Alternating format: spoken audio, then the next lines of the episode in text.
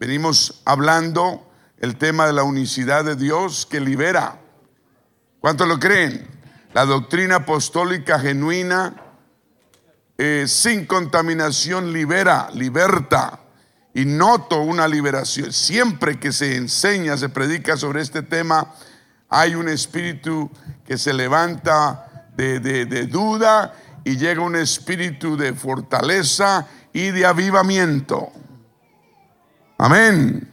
¿Cuántos lo creen?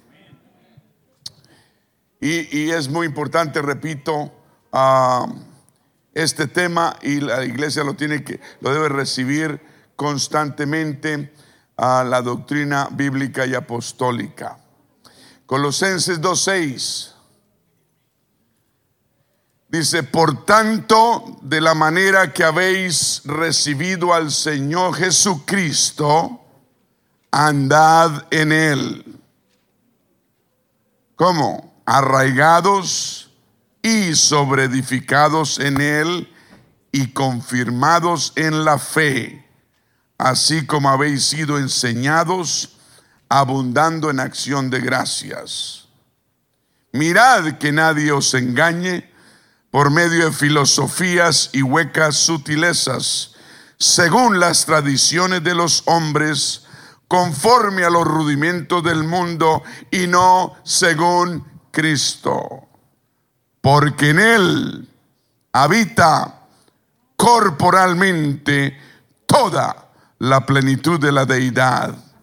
Y vosotros estáis completos en Él, que es la cabeza de todo principado y potestad en él también fuiste circuncidado con circuncisión no hecha mano, al echar de vosotros el cuerpo pecaminoso carnal en la circuncisión de Cristo, sepultados con él en el bautismo.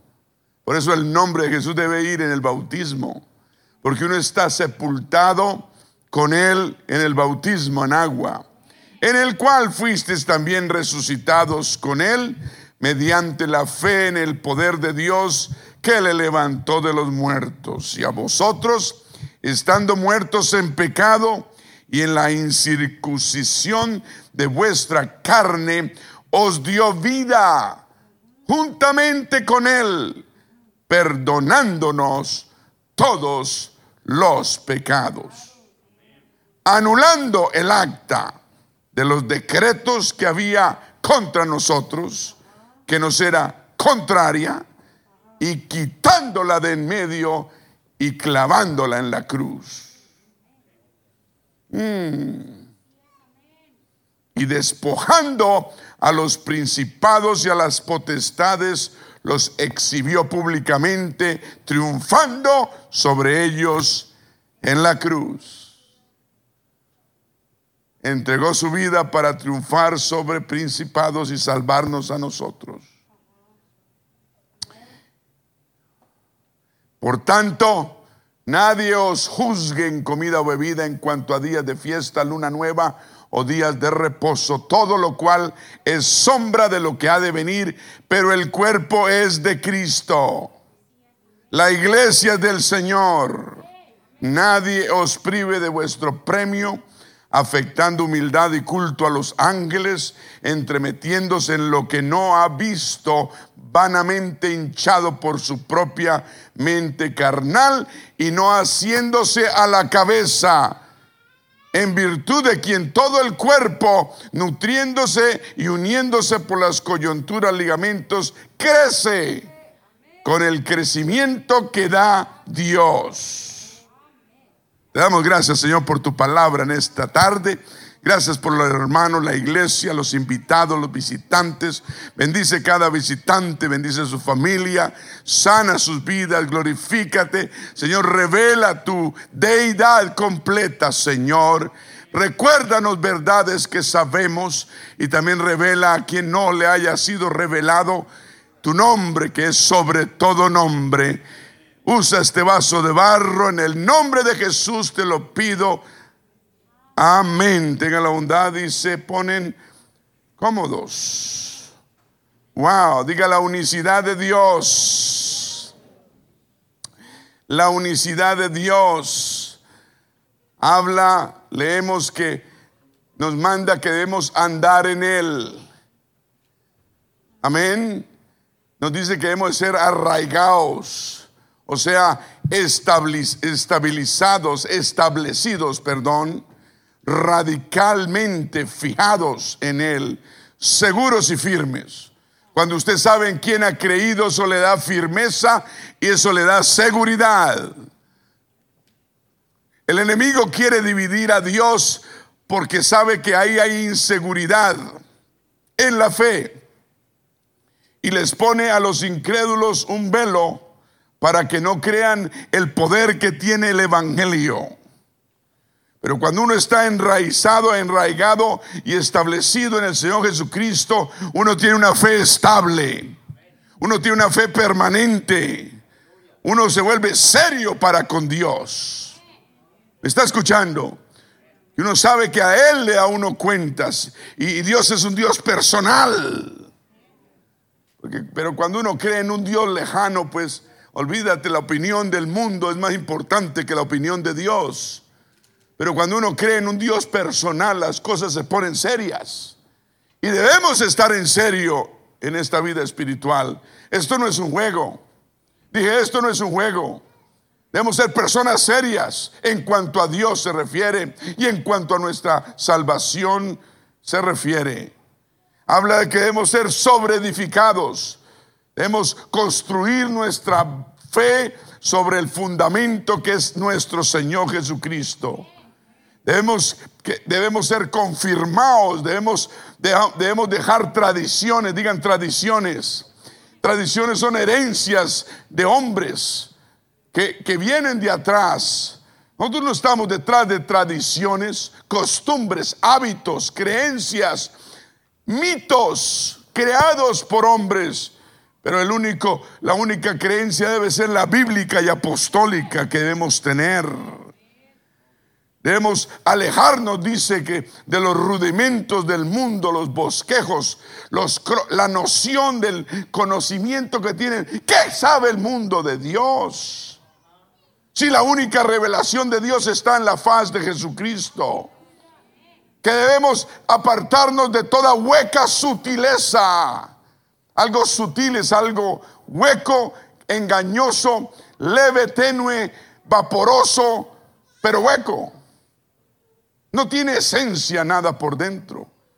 Esa es la religión que ofrece el mundo allá afuera. Debemos estar basados en la doctrina bíblica y apostólica. Me están poniendo cuidado. Él dice, Pablo dice, toda la plenitud de Dios habita, reside en Jesucristo.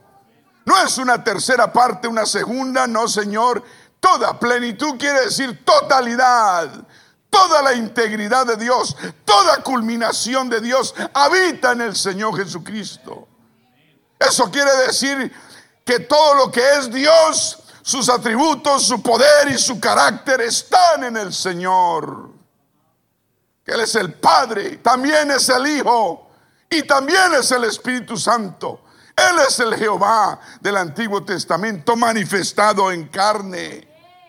Todos están en el Señor. Usted lea Colosenses. Colosenses capítulo 1 dice que Jesús es la imagen del Dios invisible. Para ver a Dios hay que ver al Señor Jesús. Colosenses dice que él es que Jesús es el creador de todas las cosas. Pero también eh, el Antiguo Testamento dice que Dios creó todas las cosas. ¿Será que hay dos creadores? No, solo hay un creador porque Dios, Jesús es Dios. Colosenses dice que Jesús es antes de todas las cosas, pero el Antiguo Testamento dice lo mismo. ¿Será que hay dos? No, solo hay uno. Colosenses afirma que en Él todas las cosas subsisten, todo lo eterno, que en el Señor Jesús Colosenses dice que Jesucristo es la cabeza de la iglesia. Solo hay una cabeza. Colosenses dice que Jesús es el, el preeminente, el primero en todas las cosas. Él es toda la plenitud. Es toda totalidad. Él, es la culminación de la divinidad de Dios. Que toda la divinidad de Dios habita en Él. Cuando usted nombra al Señor Jesucristo, usted nombra a Dios con el nombre. Colosenses dice que Él fue el que reconcilió todas las cosas y que Él tiene todos los tesoros de la sabiduría y del conocimiento y Él es omnisciente porque todo lo sabe. También dice, ratifica el capítulo 2 de Colosenses que debemos tener toda nuestra fe en Él que debemos andar en Él, debemos ser arraigados y sobreedificados en Él, que toda la plenitud de la divinidad de Dios mora, reside corporalmente en Él. Digan, yo estoy completo con Él o en Él, porque Él es la cabeza de todo, todo, todo principado y potestad. Él es el omnipotente que todo lo puede. ¿Cuántos dicen gloria a Dios? Cuando la, Biblia habla de deidad, viene en Colosenses o en los demás libros, viene del griego teotes, que quiere decir la divinidad, o sea, Dios. Amén. Corporalmente, cuando habla de corporalmente, en él habita corporalmente toda la plenitud de la deidad, se refiere o nos recuerda a la encarnación, cuando él, Dios se hizo carne lo cual significa que el Espíritu Santo de Dios se hizo carne y habitó entre nosotros. En otras palabras, Colosenses 2.9 nos dice que el Señor Jesús es la encarnación de la plenitud de Dios. O sea, Él es la manifestación corporal de todo lo que Dios es. ¿Me está escuchando? La palabra, la, Biblia amplificada de Colosenses 2.9 dice así, dice, porque en él habita, en él, dice, en él la plenitud entera de la deidad sigue morando en forma corporal, dando una expresión completa de la naturaleza divina. Jesús da esa expresión de Dios completamente. La nueva versión internacional dice, del Colosenses 2.9, dice, toda la plenitud de la divinidad habita en forma corporal en Cristo Jesús. ¿Cuántos dicen gloria a Dios? Por eso el libro del Apocalipsis, la revelación de Jesucristo, lo nombra el Señor como el testigo fiel, como el primogénito de los muertos, como el soberano de los reyes, como el alfa y el omega, como el principio y el fin, el que es, el que era y el que ha de venir, el omnipotente, todo lo puede hacer, el Hijo de Hombre nacido de María, el primero y el último, el que vive, estuvo muerto y vive por los siglos, sí Señor, de los siglos, amén el poseedor de los siete espíritus, el que está sentado en el único trono del cielo. El Dios todopoderoso es Él, el creador también. Apocalipsis dice que el Señor Jesús es el creador del universo y Génesis dice que Dios fue el creador. ¿Será que hay dos creadores? Sencillamente solo hay uno porque Jesús es Dios. Dije Jesús es Dios. Apocalipsis lo dice que Él es el león de Judá, de la tribu de Judá, en su humanidad como hombre. Pero también Él es la raíz de David. Apocalipsis dice que Él es el cordero. El problema de muchos es que ven al Señor como un cordero manso, pero él, él, él fue manso, pero no menso. Él fue muy hombre, pero nunca dejó de ser Dios. Él fue el cordero, o sea, cordero quiere decir el sacrificio por el pecado. Él se hizo sacrificio y entregó su vida por su pecado y por el mío en la cruz del Calvario. ¿Me está escuchando? También dice que Él es el redentor que nos redime. que el único que nos puede llevar al cielo es el Señor. El único que nos puede perdonar pecados es el Señor Jesucristo. Léalo, Apocalipsis capítulo 5, 9. Lo llama el fiel, lo llama el verdadero, lo llama la palabra de Dios, lo llama el rey de reyes y señor de señores. Que en su humanidad era del linaje de David y al mismo tiempo era la estrella resplandeciente de la mañana. Todo eso y más es nuestro Señor Jesucristo. A Él sea la honra y la gloria. Vamos a darle un aplauso de alabanza. Jesús es eso y mucho más. Y todo lo que la Biblia dice que es Dios, porque Él es Dios manifestado en carne. Jesucristo no es una segunda de, de una supuesta Trinidad persona, no, Señor. Él es él es el Dios de la gloria, tiene todos los atributos, todas las prerrogativas, todas las características de Dios mismo. Sencillamente dicho, Jesús es todo lo que es Dios. Jesús es el único Dios. Y no hay mejor manera de resumirlo como lo resume en Colosenses 9, 7, 9 y 10 el apóstol, diciendo, porque en él habita corporalmente toda la plenitud de la deidad y vosotros estáis completos en él. En Jesús hay plenitud de gozo y tranquilidad y paz. En sus manos hay paz que sobrepasa todo entendimiento. Un aplauso al que vive, aleluya. Un aplauso al Señor, gloria a Dios. ¿Está escuchando? Amén.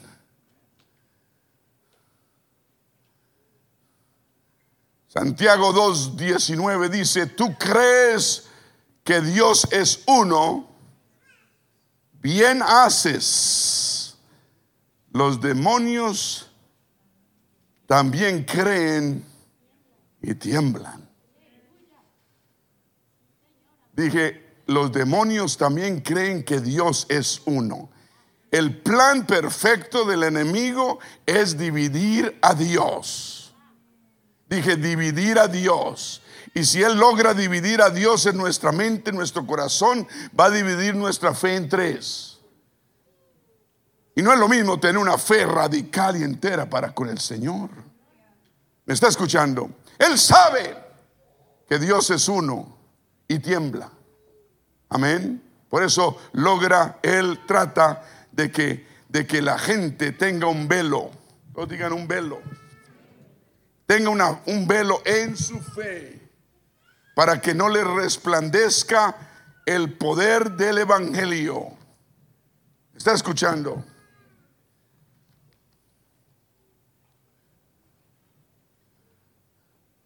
Dice con los Corintios, según de Corintios,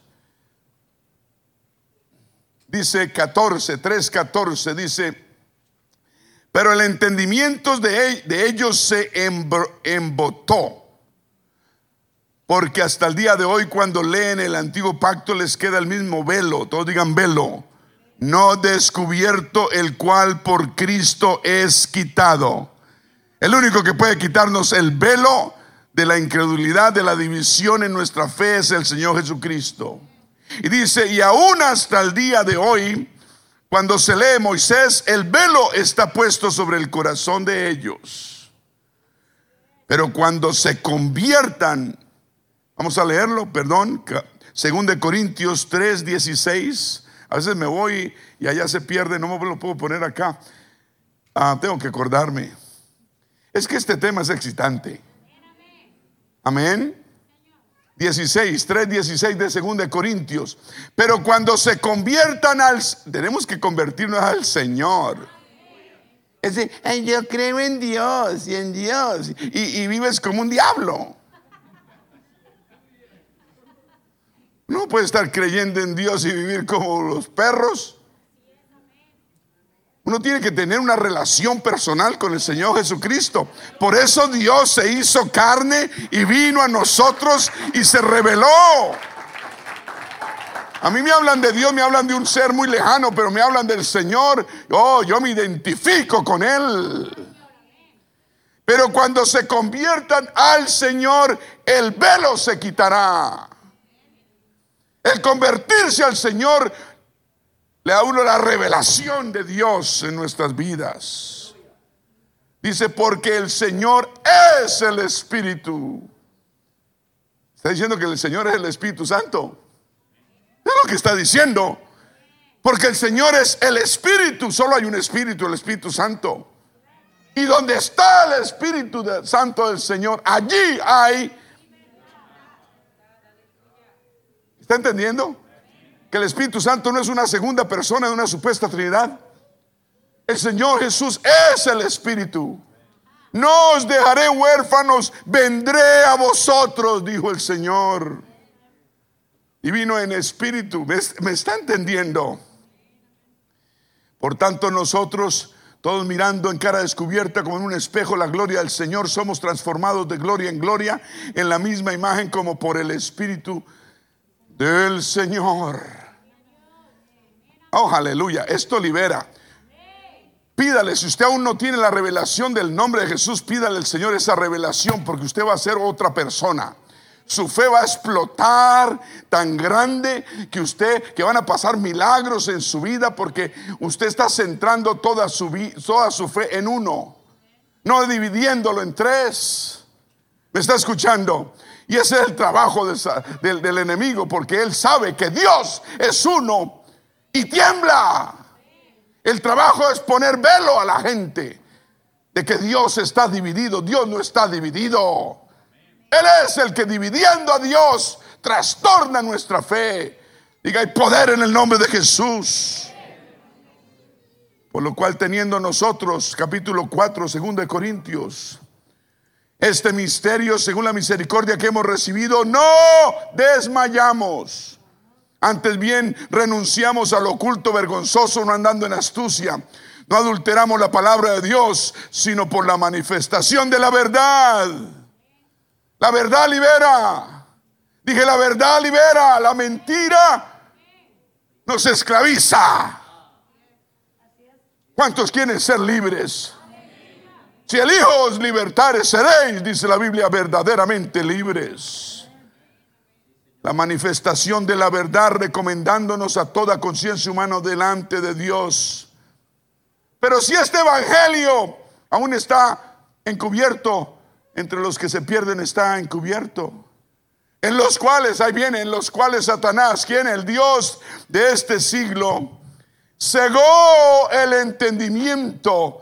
¿A quiénes? ¿A quiénes? A los incrédulos. ¿Para qué? Lo que estábamos diciendo. Para que no les resplandezca el poder del Evangelio que está en darle toda la gloria al Señor Jesucristo, el cual es la imagen de Dios. Aquí hay revelación. El poder del Evangelio es efectivo cuando usted aprende a darle toda la gloria al Señor Jesucristo, porque Él es la única imagen de Dios. Vamos a dar un aplauso al Señor. la imagen, no dice una de las imágenes. ¿Está entendiendo? La única imagen de Dios es la faz del Señor Jesucristo, su rostro. Porque no nos predicamos a nosotros mismos, sino predicamos a Jesucristo como quién? Como una segunda persona, no, como Señor. Como Señor y Dios. Y a nosotros como vuestros siervos por amor a Jesús o de Jesús. Aquí viene otra revelación. Porque Dios que mandó que de las tinieblas resplandeciese la luz, es el que resplandeció en nuestros corazones. ¿Para qué? Para que se nos ilumine el conocimiento y le demos toda la gloria de Dios a la faz de Jesucristo. ¿No es eso lo que dice? ¿No es eso lo que dice? Entonces salimos de la oscuridad y nos resplandece el poder y la luz del Evangelio. Cuando en nuestros corazones se nos ilumina que toda la gloria de Dios está en la faz, en el rostro. Faz quiere decir rostro de Jesucristo. Un aplauso al que vive.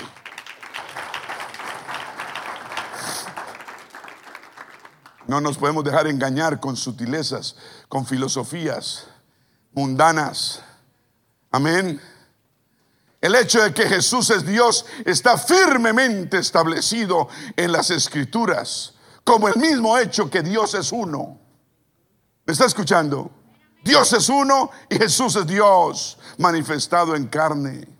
Por eso, por eso el profeta Isaías dijo, porque un niño os es nacido. Cuando lo dijo? 700 años antes de que naciese, lo predijo, lo profetizó. Un niño os es nacido, un hijo os es dado y el principado sobre su hombro. Y se llamará su nombre admirable, consejero, Dios fuerte, Padre eterno y príncipe de paz.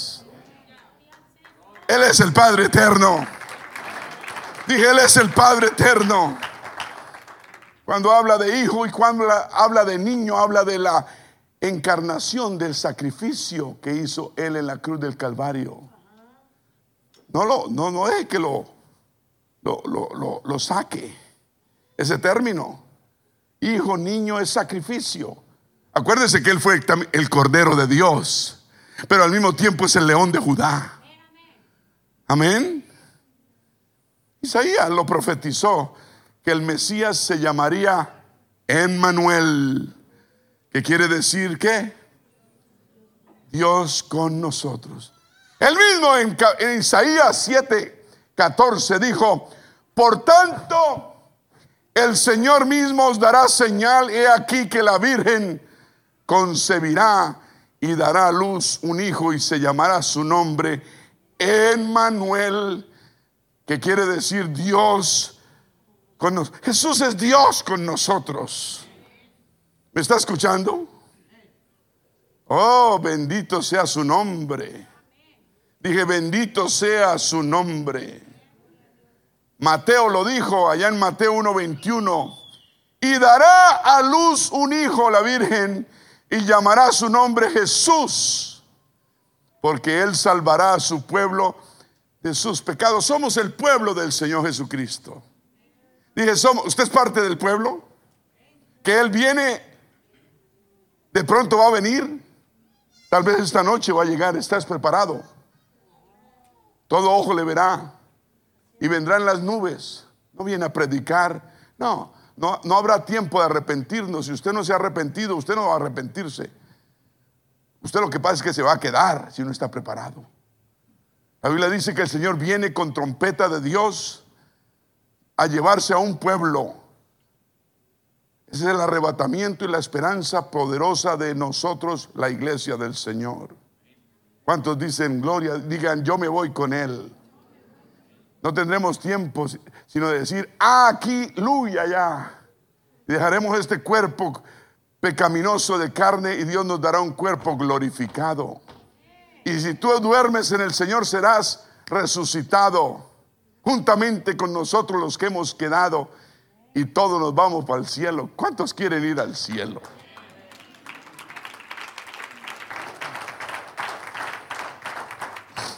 Por eso, por eso la Biblia, la palabra de Dios edifica, la palabra de Dios da ánimo, la palabra de Dios nos da una una meta, una esperanza. Por eso Isaías dice, decid a los que tienen el corazón apocado, esfuérzate, no temas, he aquí que vuestro Dios viene con retribución y con pago. Dios dice, Isaías dice, Dios mismo vendrá y os salvará.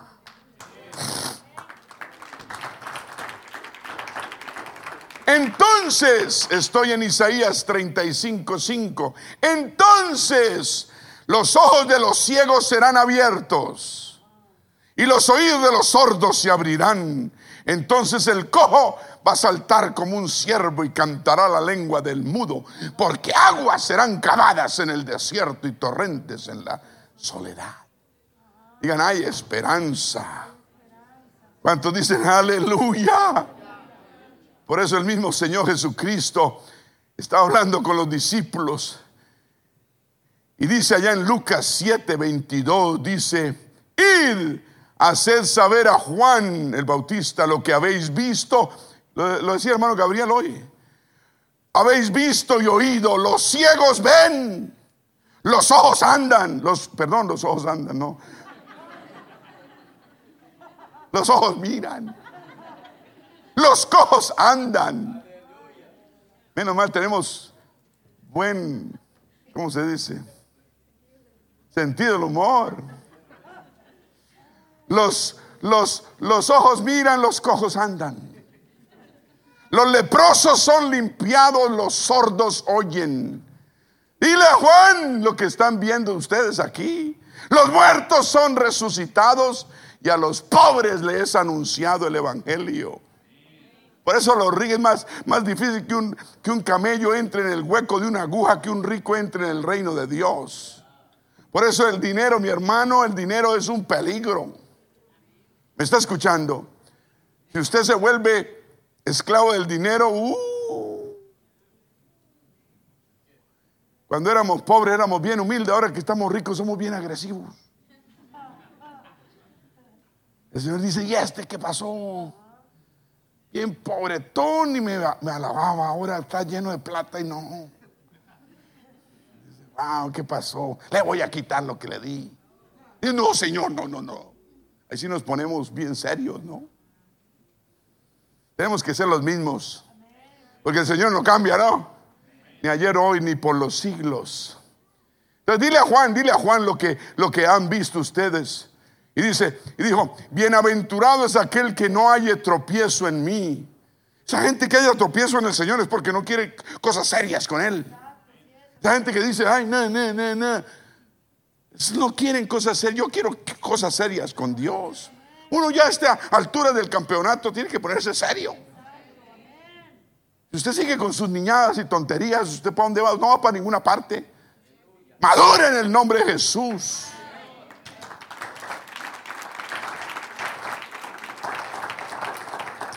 Bienaventurado es aquel que no haya tropiezo en mí. Y por supuesto, todo su ministerio produjo todo esto. Y sigue produciendo bellezas aquí entre nosotros. Yo miro alrededor y veo puros milagros.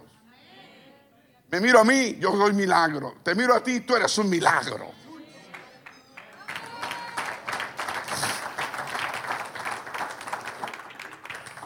Oh, qué lindo es el Señor, ¿cierto? Oh, qué lindo es el Señor, aleluya. Diga, Jesús es Dios. Tomás, uno de los doce, era más cabezón que usted. Una vez estuvo el Señor cuando resucitó a los muertos. No se dé por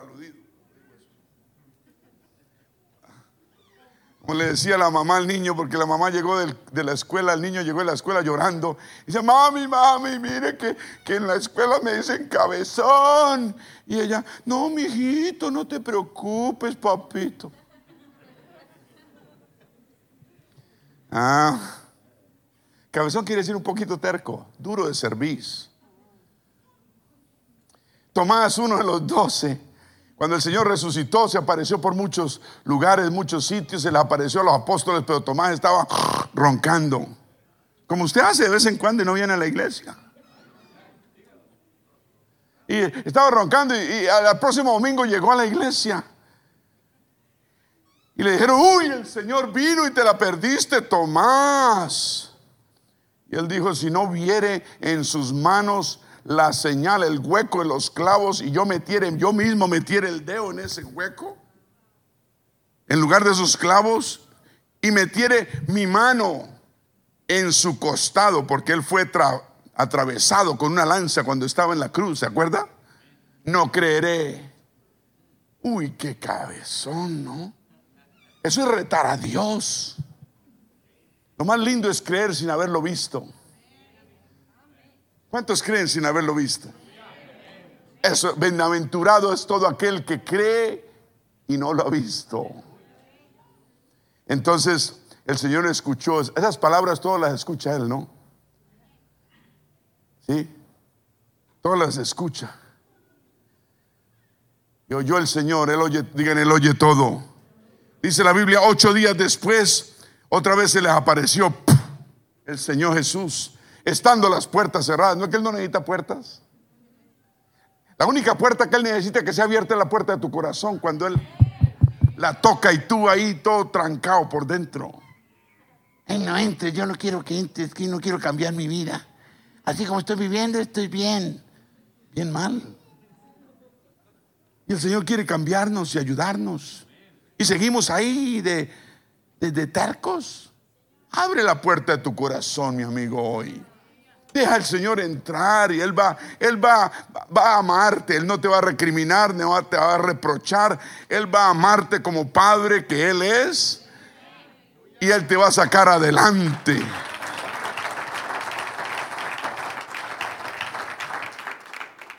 Ocho días después llegó el Señor Jesús. Y entonces la tenía guardada. Estaban las puertas cerradas, se puso en medio de ellos y dijo, pasa a vosotros, porque se asustaron. Amén. Hay otros que el Espíritu Santo empieza a mover y se asustan, se agarran de la silla. No se asuste, es el Señor. Más bien, suéltese, relájese, cierre los ojos, abre el corazón y Señor, heme aquí. Y, y, cuando entró dijo, pasa a vosotros y se dirigió a quién? A Tomasito. Le dijo, oiga, venga, su merced, venga para acá. Ponga su mano aquí en mi dedo. O pon aquí tu dedo, le dijo. Y mira mis manos y acerca tu manota y métela en mi costado y no seas incrédulo, sino creyente. Qué tremenda reprensión. El Señor te está diciendo hoy, deja de ser incrédulo y decide creer. Creer es una decisión personal. Venir a la iglesia, servir a Dios es una decisión personal. Si usted está ahí sentado esperando que le caiga un rayo, pues lo va a matar. Yo, no mándame un rayo a ver si me convierto. Un rayo te van a mandar, te van a mandar. Uno no quiere que le manden rayos. Dios quiere voluntad. Qué lindo uno convertirse con voluntad propia, ¿no? Gloria a Dios. Entonces Tomás cuando vio los huecos en sus manos y eso dijo, Señor mío y Dios mío. Tuvo la revelación de que Jesús es Dios. No lo vio solamente como su Señor, sino como su Dios. Y Jesús le respondió, porque me has visto, Tomás, creíste. Bienaventurados los que no vieron y creyeron.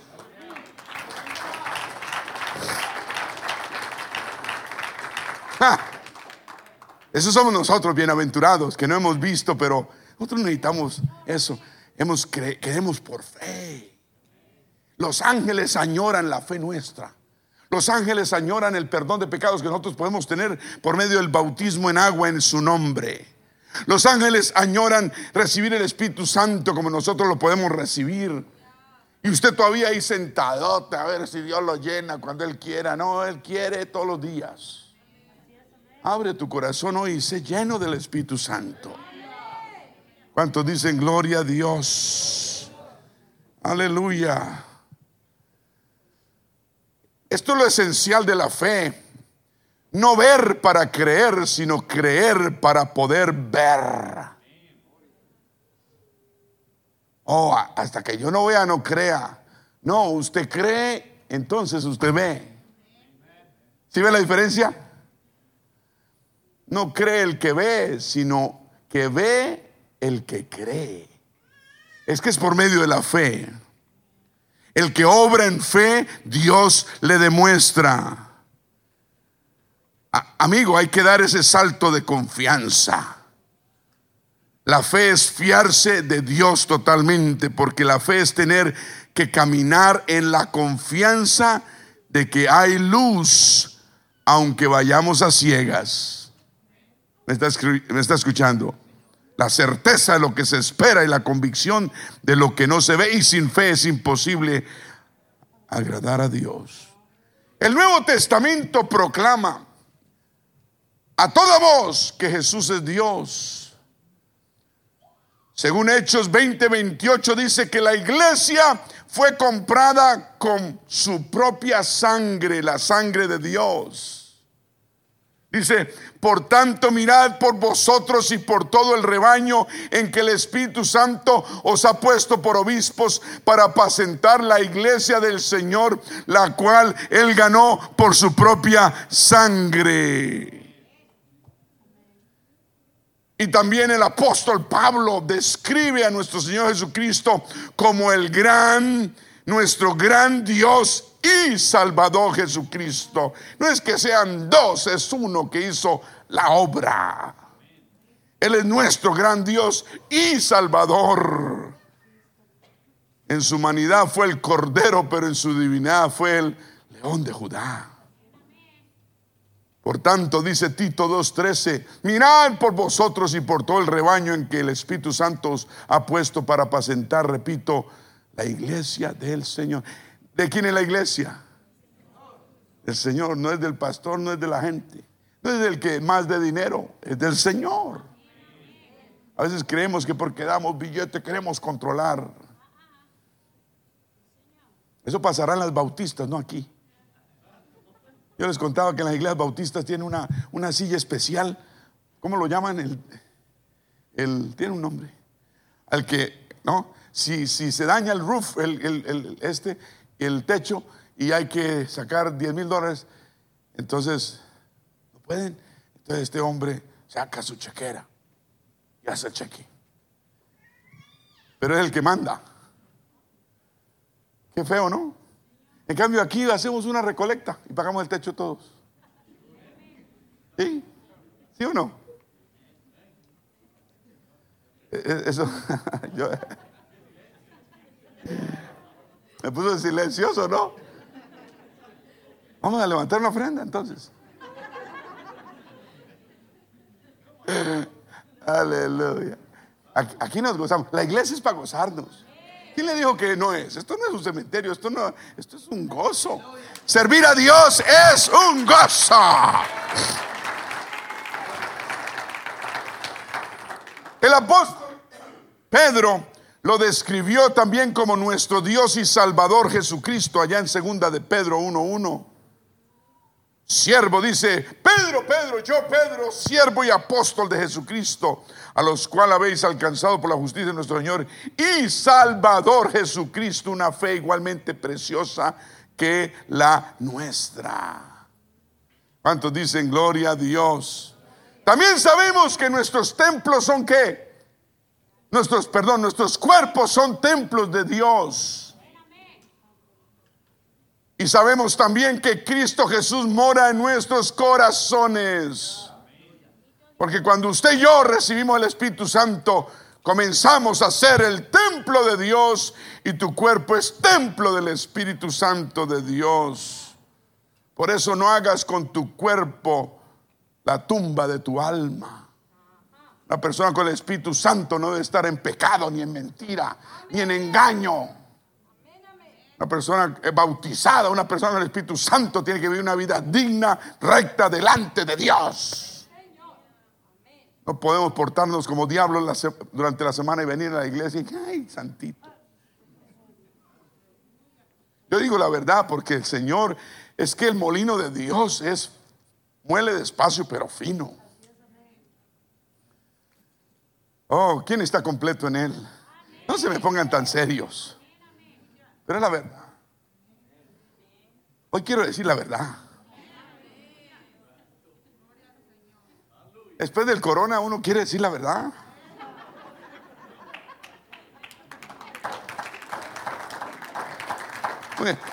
Después de que uno le da el corona, uno dice, wow. ¿Dónde está, oh corona? tu ponzoña.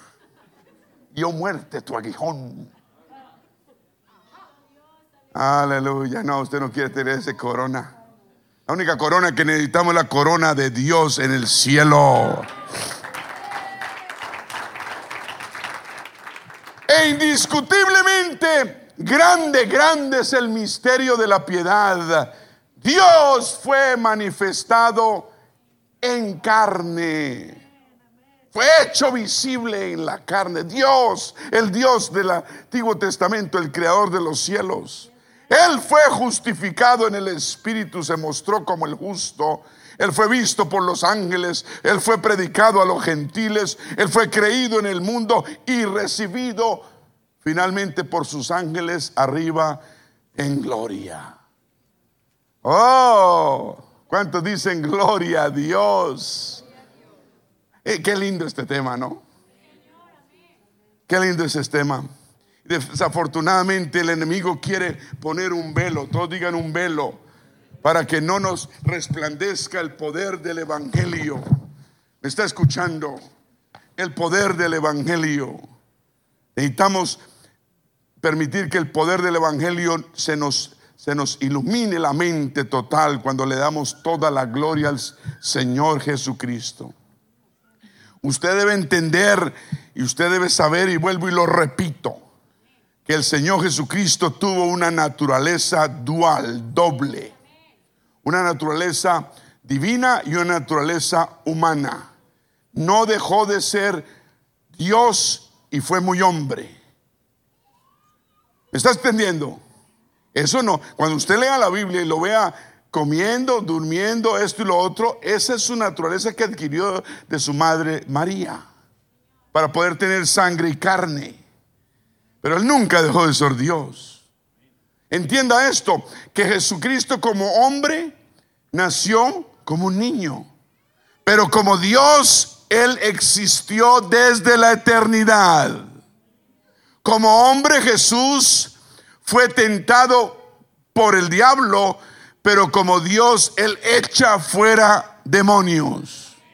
Como hombre, Él tuvo hambre y comió, pero como Dios, Él es el pan de vida. El pan de vida. Como hombre Él tuvo sed, pero como Dios, Él es el único que da agua viva que salta para vida eterna. Como hombre, entienda esto, que como hombre Él se cansó, pero como Dios es el único que te puede a ti dar y a mí descanso al alma. Como hombre Él durmió durante una tempestad y como Dios se levantó y calmó la tempestad y la reprendió y la tempestad le escuchó. Qué lindo, ¿no? Como hombre fue azotado en una cruz, pero como Dios, Él es el que sana nuestras enfermedades. Sana los tienes enfermedad, el Señor puede sanarte. Tienes enfermedad, el Señor puede sanarte. Digan, alabado sea el Señor. Como hombre, Él murió en una cruz, pero como Dios, Él mismo levantó su propio cuerpo de entre los muertos al tercer día. Él nunca dejó de ser Dios. Él se limitó como hombre por un tiempo para dar y ser el sacrificio y el cordero de Dios que quita el pecado del mundo. ¿Me está escuchando? Como hombre, Él fue un sacrificio por el pecado, el cordero inmolado. Pero como Dios, Él perdona el pecado. Tienes pecado en tu vida, pide perdón al Señor. El Señor, con un arrepentimiento genuino, tú te bautizas en agua en el nombre del Señor Jesucristo. Tus pecados van a ser perdonados. Lo dice la palabra de Dios. ¿No eres bautizado? ¿Qué te detiene hoy? Levántate y bautízate. Y proclama su nombre. Como hombre, Él fue él no sabía todas las cosas, pero como Dios, Él sabe todas las cosas. ¿Me está escuchando? Como hombre, Él se hizo inferior a Dios en su humanidad, pero como Dios, Él era igual a Dios porque Él era Dios. Como hombre, Él fue siervo, todos digan siervo, pero como Dios, Él es el rey de reyes y Señor de señores. Vamos a dar un aplauso al Señor. ¿Cuántos dicen aleluya? Gloria a Dios. Por eso la unicidad de Dios es la esencia de las escrituras, la unicidad, que Dios no es una unidad, porque una unidad la componen muchos, muchos, muchas partes. Dios es unicidad, unicidad. Dios no es una trinidad. ¿Me está escuchando? ¿Qué es la Trinidad? ¿Quiere que le diga? Gracias por haber preguntado. ¿Quiere que le explique? Lo llaman el trinitarismo. Le voy a enseñar o a recordar de dónde salió. Amén. Es la creencia que hay tres personas en un Dios. Acuérdense que el diablo es lo que quiere dividir nuestra fe, ¿cierto? Tú sabes que Dios es uno, bien haces, el diablo también lo sabe y tiembla.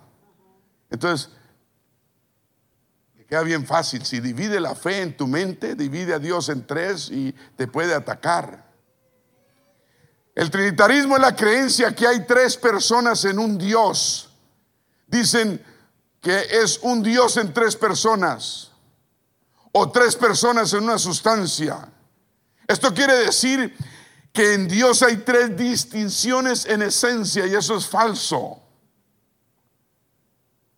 Dios fue manifestado en tres formas, principalmente. Se manifestó como Padre en la creación, se manifestó como Hijo en la redención y se manifiesta como el Espíritu Santo en la santificación. Pero Él sigue siendo un solo Dios manifestado de tres maneras.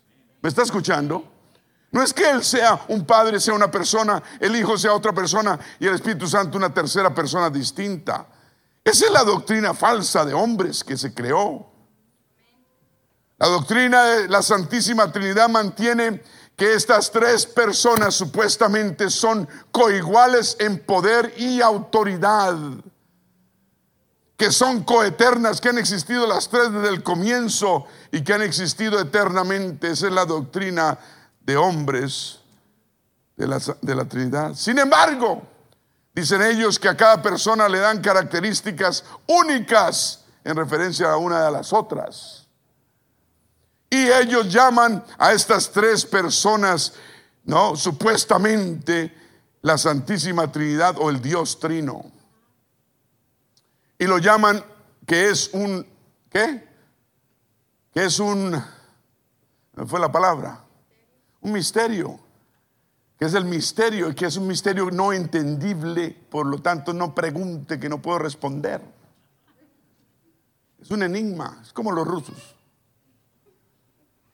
Usualmente usan un triángulo, ¿cierto?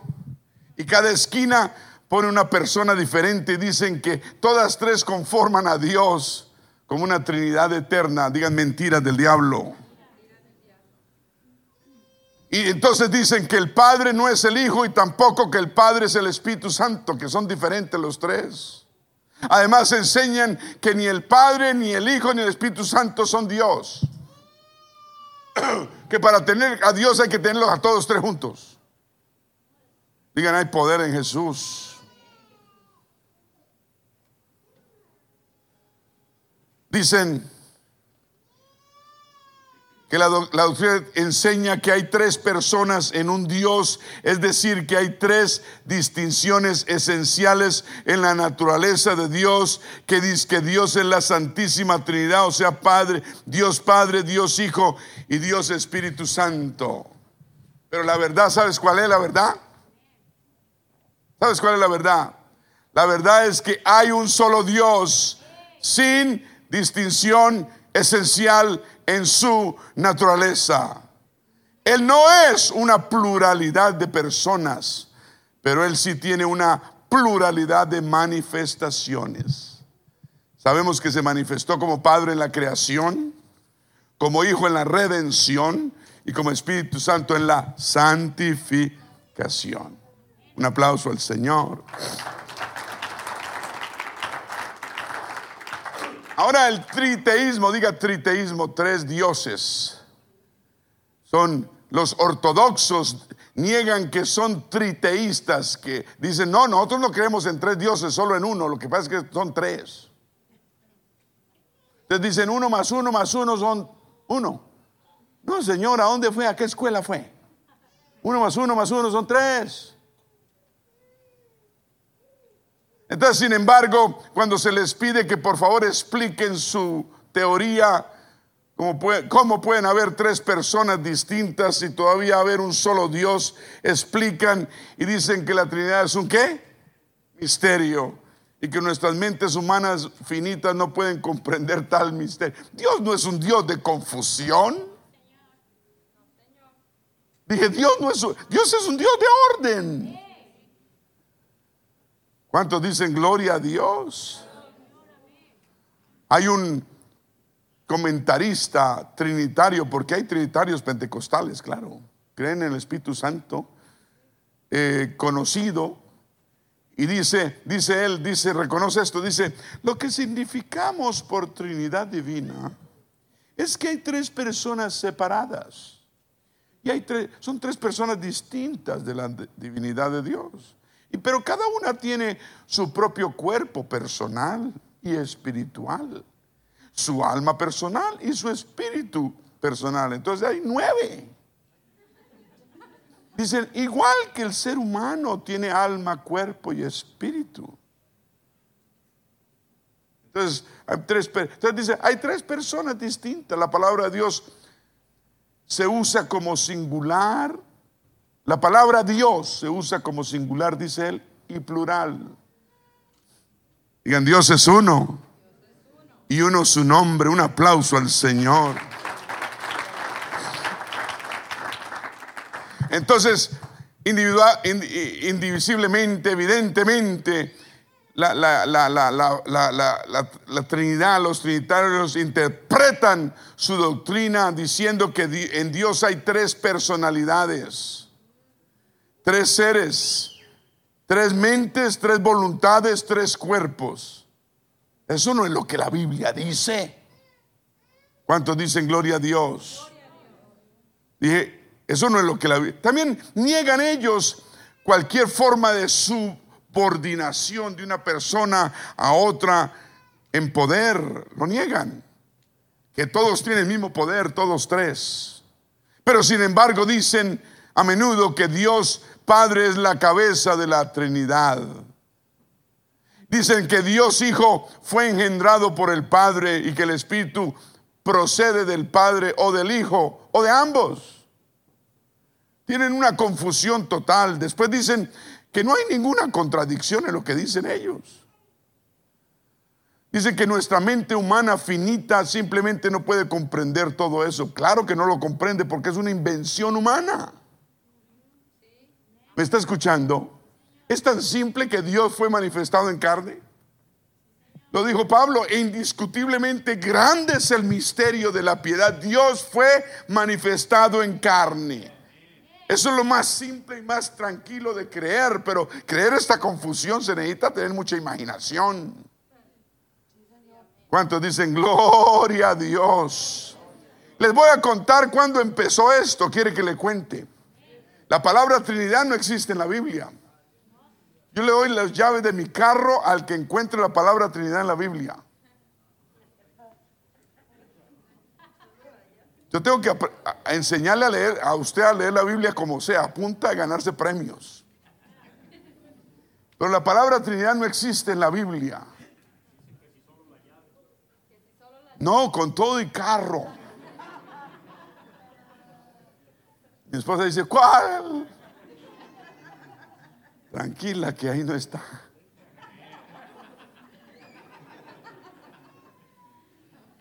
Gloria a Dios. ¿Cuántos dicen amén? Sucedió 320 años después de que el Señor subió a los cielos y resucitó a los muertos. En Roma, que era la, la potencia mundial, se hizo un concilio, lo llamaron el concilio de Nicea. Nicea, Nicea. Ni será, ni, ni sea, ni será. El concilio de Nicea. Y un hombre que se llamaba Tertuliano, no, por favor, no ponga a su hijo Tertuliano. Uy, no, qué nombre tan feo. El primer inventor del trinitarismo, o que la Santísima Trinidad, o el Dios Trino, fue el mismo que enseñó que el Hijo, el Hijo de Dios, estaba subordinado al Padre y que era menor y que la Trinidad no es eterna. Ahí es donde viene que el hombre inventa que el Señor Jesucristo es menor. ¿Me está escuchando? Cuando le quitamos la gloria al Señor Jesucristo y lo ponemos como segundo, lo estamos ultrajando. ¿Me está escuchando? Y eso es lo que el enemigo quiere. Dividir nuestra fe. Dijo él que el padre es que estaba, que era, que, que el hijo era menor que el padre. Y esta, y esta doctrina comenzó subordinando al Señor Jesucristo y haciéndolo menos. Y ese era lo que el, enemigo quería. ¿Me, están escuchando?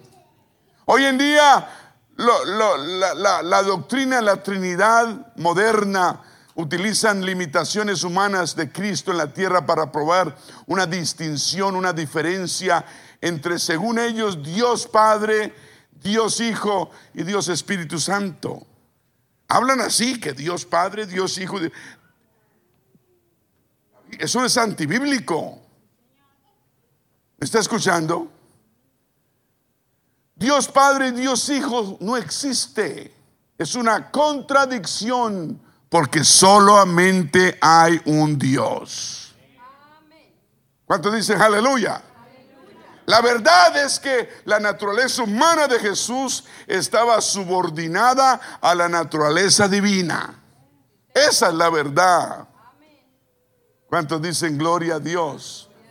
Cuando ellos separan al Padre del Hijo como personas distintas, ellos están negando que Jesús es el Padre y haciendo esto le quitan la deidad plena a nuestro Señor Jesucristo.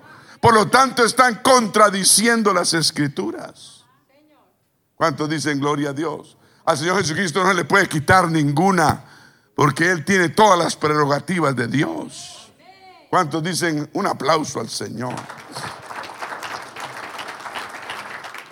Entonces, en primer lugar, la Biblia nunca usa la palabra Trinidad, eso lo creó el hombre allá en 320 años después de la resurrección. Hubo 300 años después de que el Señor resucitó, que esa palabra no existía en el mundo. Fue en este concilio de Nicea cuando los obispos eh, en Roma se reunieron de todo el mundo, hicieron un conclave, una cosa ahí, se reunieron y dijeron, vamos a ponernos de acuerdo qué es lo que le vamos a enseñar al pueblo. Y fue cuando se presentó esta doctrina y un hombre la sacó y dijo, vea, yo quiero, esta es la doctrina de Atanasio, creo que se llama. Aquí la tengo escrita completamente, dice. Aquí está. Y él llegó con esta doctrina y dijo, vea, vea, vea, esta la, este la doctrina, se las voy a leer, les dijo, quieta Margarita. Se las voy a leer para que, para que, a ver si están de acuerdo y se las leyó y dijeron, yo creo que sí, tenemos que irnos a Digamos que sí. Y entonces instituyeron esta doctrina como la doctrina mundial.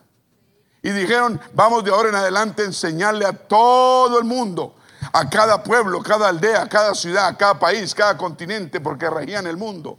Que esta debe ser el credo, el credo de Atanasio, dice. Y divide a Dios, no tengo tiempo a decirle, si tiene una, quiere una copia se la doy. Y ahí está basada esa doctrina. Llegó 320 años después de que el Señor ascendió. La Trinidad nunca se mencionó en 300 años. Siempre fue, fueron bautizados los creyentes en el nombre del Señor Jesucristo. Desde ese día empezaron a, a, orar en el nombre del Padre, Hijo y Espíritu Santo, a bautizar en el nombre del Padre, el Hijo y el Espíritu Santo. Hasta hoy, recientemente han dejado de orar en el nombre del Padre y Espíritu Santo. Porque no funciona nada, no pasa nada. Cuando empezaron a orar en el nombre del Señor Jesucristo, empezaron a pasar milagros. Y pronto van a dejar de bautizar en el nombre de en los títulos. Amén. Y se les va a prender el bombillo. ¿Cuántos dicen que les prenda el bombillo? ¿Quién es el que viene? Es el que esperamos, es nuestra esperanza. ¿Cuántos dicen gloria a Dios? Entonces este hombre Atanasio tampoco va a poner a su hijo Atanasio. Amén. La Biblia nunca usa la palabra Trinidad, nunca. La palabra tres no aparece en, en la Biblia referente a Dios, sino solo un solo versículo. Y cuando termina el versículo dice, pero estos tres son uno. En ningún otro lugar habla de que tres, Dios son tres. Amén. La palabra persona, digan persona.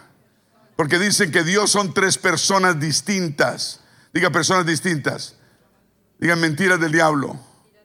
La persona, la palabra persona tampoco aparece en lo referente a Dios en la Biblia. La Biblia nunca usa la palabra personas para escribir, describir a Dios. ¿Me está escuchando? También es muy importante, mis hermanos y amigos, decir que tal como muchos eruditos trinitarios admiten que la Biblia en lugar en ningún lugar expresa o enseña explícitamente esta supuesta doctrina de la Trinidad. La doctrina de la Trinidad no es bíblica, es una doctrina de hombres. Lea el concilio de Nicea, el año 320. Luego se levantó un hombre protestante trinitario, se llamaba Emil Brunner, y dijo, la, admitió, dijo, la doctrina de la Trinidad no es una doctrina bíblica. Óigame, tan descarado, ¿no? Y esto no es por accidente, sino por necesidad.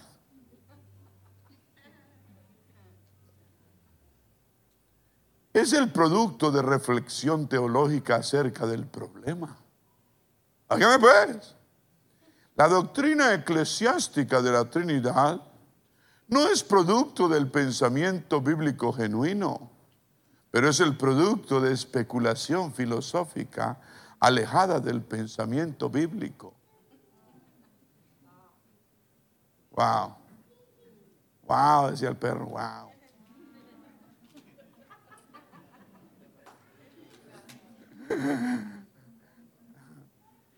Mira, cómo se desarrolló el trinitarismo en el mundo. Si no viene la Biblia, entonces ¿de dónde viene? No hay duda alguna que se desarrolló a través de varios siglos. Fueron tres siglos después de que el, el Nuevo Testamento haya sido escrito. Tres siglos después. La doctrina de Dios en tres personas no se estableció sino hasta el cuarto siglo y la pusieron el dogma trinitario. ¿Me está escuchando? Por eso muchas iglesias todavía creen en eso. Viene de orígenes, digan paganos, diga pagano. Algo pagano es todo aquello relacionado con la adoración de dioses falsos. Escúcheme bien, pagano. Se refiere se refería en Roma a las personas aferradas a sus tradiciones y cultos antiguos. No creían en la existencia de un único Dios, por lo tanto rendían adoración a muchos dioses. Eso es idolatría. Y Dios aborrece la idolatría. También existen trinidades en todas las religiones mayores del mundo. ¿Sabía eso? El hinduismo creen en Brahma, el creador, creen en Shiva, el destructor, y creen en Vishnu, el preservador. También están perdidos. ¿Me está escuchando? Creen en una triada de dioses. Esta Trinidad se representa a veces por una estatua con un Dios con tres. Menos mal nosotros tenemos solo una cabeza, que es la cabeza de Jesucristo.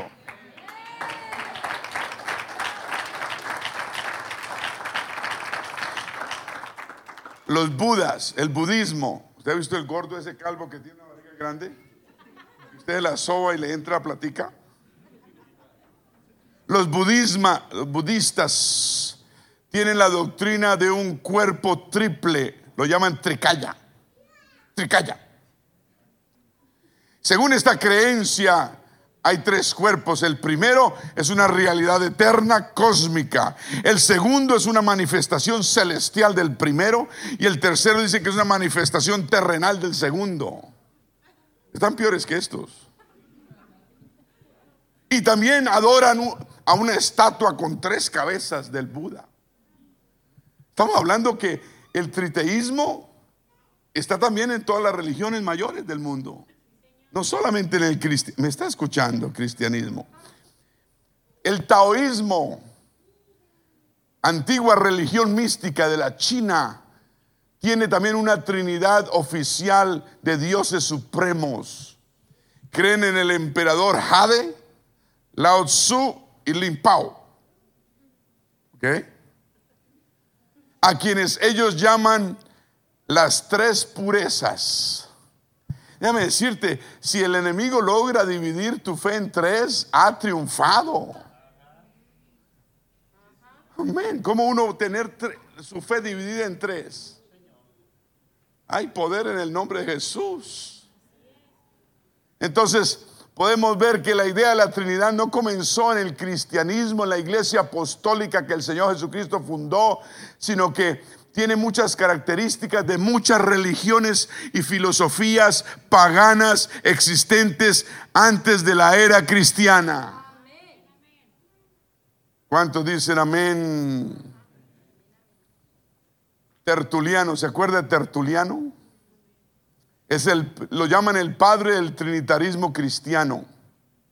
Es la primera persona en la historia que utilizó la palabra Trinidad que quiere decir en latín trinitas, en lo referente a Dios. Él fue el primero que habló de tres personas en Dios. Oh, qué pesar, ¿no? Qué engaño. ¿Cómo van a dividir a Dios en tres si Dios es uno? La doctrina de la Trinidad no planteó ningún problema para Tertuliano porque su teología se basaba con el pensamiento. Uno no puede discernir a Dios en el pensamiento. A Dios hay que discernirlo espiritualmente. Y él dijo esto, Tertuliano, sí, el famoso Tertuliano, póngale cuidado. Y es el problema de los humanos. Que dice así, que cuanto más imposible es el objeto de la fe, más cierta parece. ¿Sí entendió? Si a uno le, le, plantean algo imposible, uno dice, oye, eso sí debe ser cierto. Tenemos que tener una imaginación tremenda. Entonces él dijo, entre más enredada esté la cosa, la gente más tiende más a creer lo enredado. Pero uno les explica quién es el Señor Jesucristo y dice, pastor, dígame algo más complicado. ¿Ah, sí? Dios, Dios es sencillo. Entonces se conoce como la frase, la frase, yo lo creo porque es absurdo. ¿Sí entienden? No, Dios no es absurdo. Dios es un Dios de orden. ¿Cuántos lo creen? Un aplauso al que vive. Entonces, ¿qué pasó en el año 320? Hubo un concilio llamado concilio de Nicea, ¿no? Donde reemplazaron la unicidad de Dios por el trinitarismo a nivel mundial como creencia y lo enseñaron por todas las aldeas, pueblos, montañas, países, ciudades en el mundo entero. El, emperador en Roma se llamaba Constantino, tampoco bautice a su hijo así. Se convirtió al catolicismo romano y ahí él fue el que creó ese concilio en el 325 después de Cristo Jesús, donde se reunieron todos los obispos del mundo entero y proclamaron como oficial y mundial la doctrina de la Trinidad para todo el mundo. Y lo llamaron el credo de Nicea. El credo de Nicea. Y yo lo tengo. Entonces implantaron ese credo como, como, como el credo que debería ser creído y si no se creía a Dios eh, de esa forma, la persona no era salva. Luego implantaron otro credo, el de Atanasio, donde dice que ser salvo es necesario, y, pero, pero, creer de esa forma. Dice, adoremos a Dios en Trinidad y en Trinidad en unidad. No confundiendo, dice las personas, ni dividiendo la sustancia, dicen. Porque hay una persona el Padre, hay otra persona el Hijo y otra persona el Espíritu Santo, pero los tres son uno. A otro con ese cuento. Dicen que son coeternos, dice que el Hijo no es creado, el Hijo tiene un principio en el vientre de María. Ellos dicen, lo llaman el Hijo eterno, esa palabra es una contradicción. El Hijo no fue eterno, el Hijo tuvo un principio en el vientre de María. Amén. Hay muchas contradicciones que tienen, pero como dicen, hay que creerlo por fe porque es un misterio. Digan, hay poder en el nombre de Jesús. Digan, hay poder en el nombre de Jesús. Como conclusión vemos que la doctrina de la Trinidad no es bíblica ni en su terminología ni en su origen histórico. Tiene sus raíces ¿dónde? En el politeísmo, muchos dioses, en las religiones paganas y en la filosofía pagana. De ahí salió. La doctrina no existe en la iglesia original apostólica que el Señor Jesucristo fundó. Fueron 300 años de una doctrina sana. Pero llegó el hombre y se inventó doctrinas humanas y las puso como, como obligatorias. Todo eso llegó 300 años después y logró el predominio sobre la doctrina de los apóstoles. Qué lástima. Claro, porque se regaron por todo el mundo a enseñar esta falsa doctrina. Y, predominó sobre la doctrina de los apóstoles de la unicidad de Dios, que rigió 300 años. Nadie, todos eran, fueron bautizados en el nombre de nuestro Señor Jesucristo hasta ese tiempo. ¿Cuántos dicen gloria a Dios? Aleluya. Diga, gloria a Dios. Amén. Por eso nosotros somos creyentes. Sabemos en quién hemos creído. Que el, el Señor no tiene división de personas. Que el Señor es la manifestación del Dios, único Dios del Antiguo Testamento y creador en Jesucristo. ¿Cuántos dicen amén? Somos discípulos del Señor Jesús. ¿Cuántos discípulos hay en la casa? Vamos a ponernos de pie.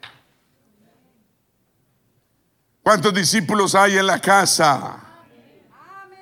Yo quiero que repitan algo. Pertenezco a la iglesia de los no avergonzados.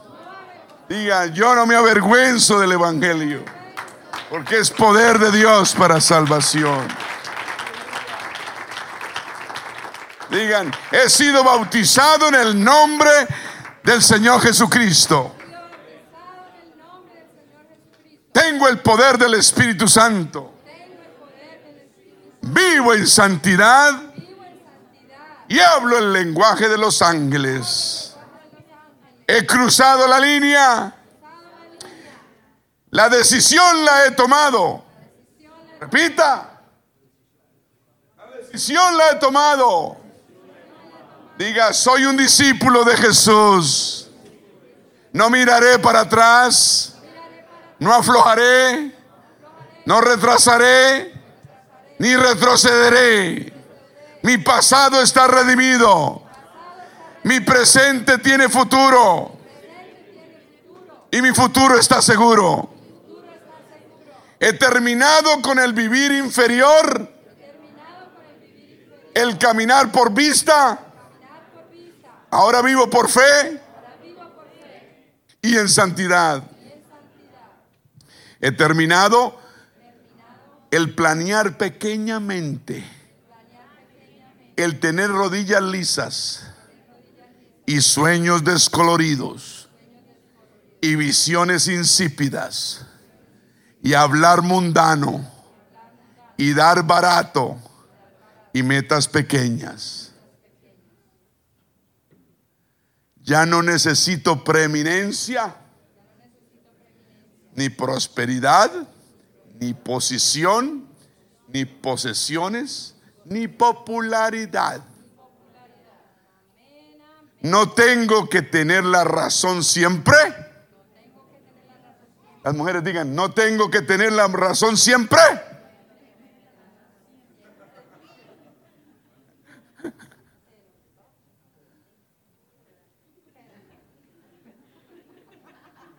Empezaron a rechingar.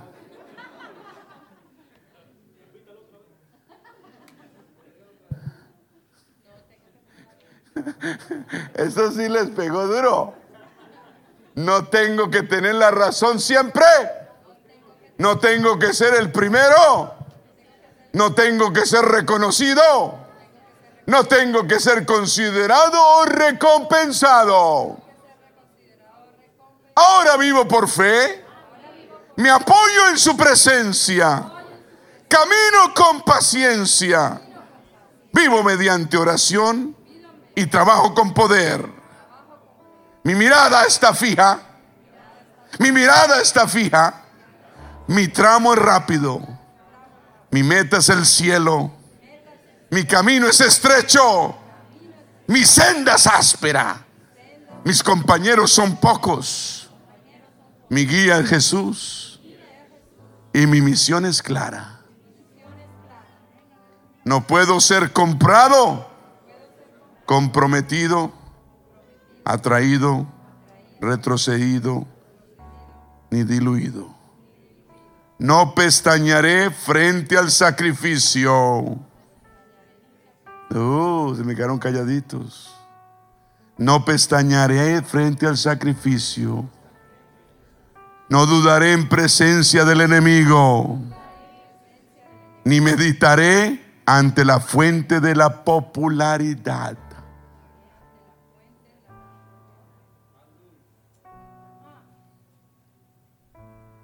No divagaré en el laberinto de la mediocridad. No me rendiré. No me rendiré. No callaré hasta que haya quedado levantado, abastecido, orado y predicado por la causa del Señor. Todos digan, soy un discípulo de Jesús a mucho honor.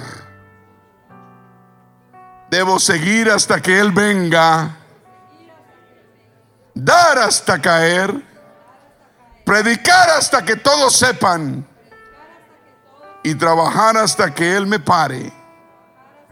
Y cuando venga, y cuando Él venga a buscar a los suyos, no tendrá ningún problema en reconocerme.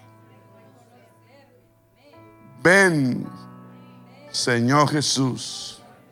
Amén. Un aplauso al Señor.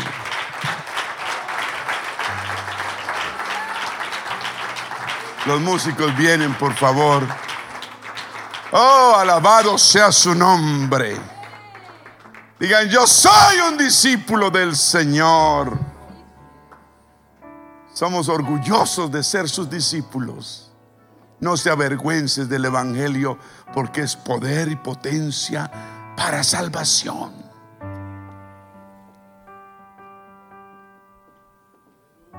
Yo quisiera invitar a alguien a este altar. Vamos a venir adelante. Que el Señor nos revele toda, toda